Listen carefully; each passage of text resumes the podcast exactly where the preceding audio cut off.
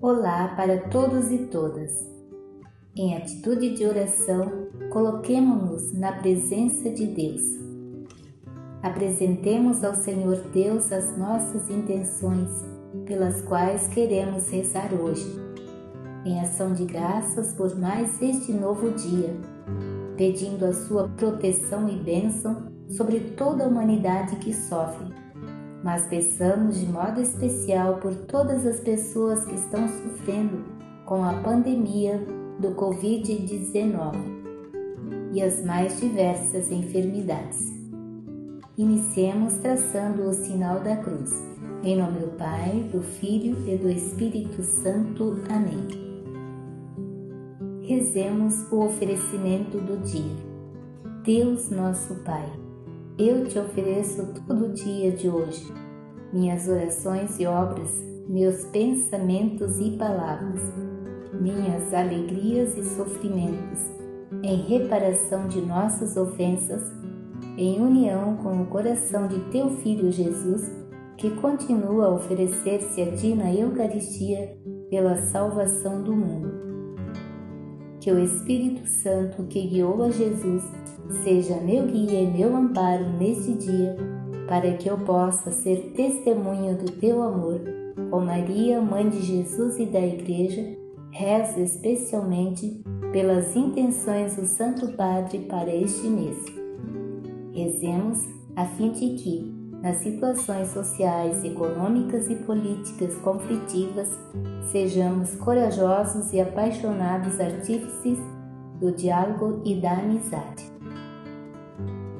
Na liturgia deste dia, ouviremos e refletiremos o Evangelho de Jesus Cristo segundo Mateus, capítulo 13, dos versículos 44 ao 46. Naquele tempo, disse Jesus à multidão: O reino dos céus é como um tesouro escondido no campo. Um homem o encontra e o mantém escondido. Cheio de alegria, ele vai, vende todos os seus bens e compra aquele campo. O reino dos céus também é como um comprador que compra pérolas preciosas. Quando encontra uma pérola de grande valor, ele vai, vende todos os seus bens e compra aquela pérola. Palavra da salvação. Glória a vós, Senhor. Meditação. No decurso de nossa vida, nos defrontamos com muitos valores. Alguns são passageiros, outros são para sempre, são eternos o mais valioso de todos eles é o reino dos céus, o que significa que devemos colocar Deus em primeiro lugar. Os demais, tais como profissão, carreira, bens materiais, família, afetos, etc., podem ficar em segundo plano.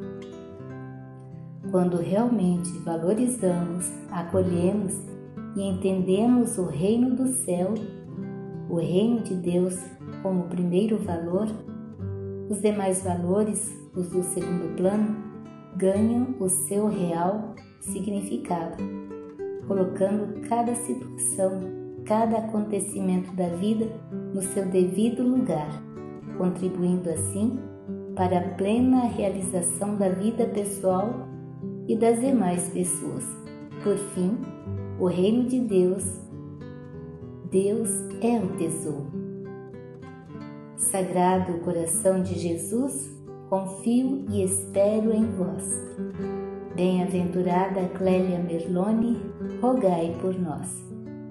Concluamos este nosso momento de oração em nome do Pai, do Filho e do Espírito Santo. Amém.